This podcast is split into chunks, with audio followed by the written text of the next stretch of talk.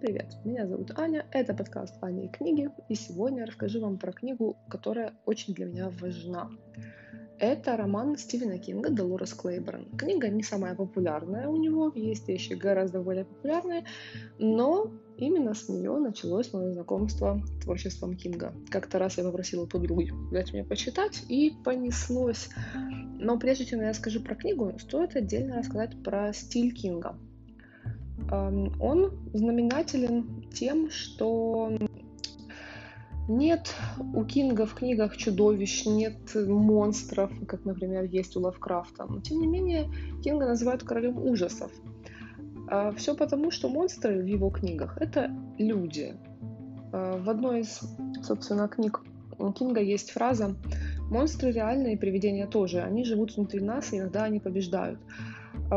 Собственно, благодаря небольшому какому-то толчку или незначительному влиянию потусторонних сил, а, люди теряют контроль над своим монстром и происходят страшные вещи.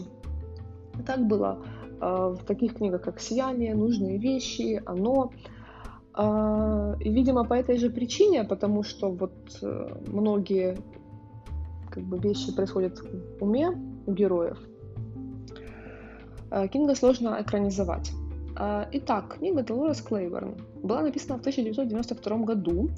А, в этом романе потусторонних сил нет, но сюжет, однако, завораживает и местами даже заставляет кровь стынуть в жилах.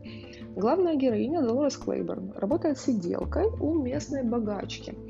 А, когда эту богачку находят в своей спальне мертвой, Долорес становится главной подозреваемой. Ее вызывают на допрос, где она рассказывает о своих долгих отношениях э, с начальницей и в ходе рассказа всплывает другая очень страшная история, которая связана, собственно, с убийством э, богачки, у которой Долорес работала.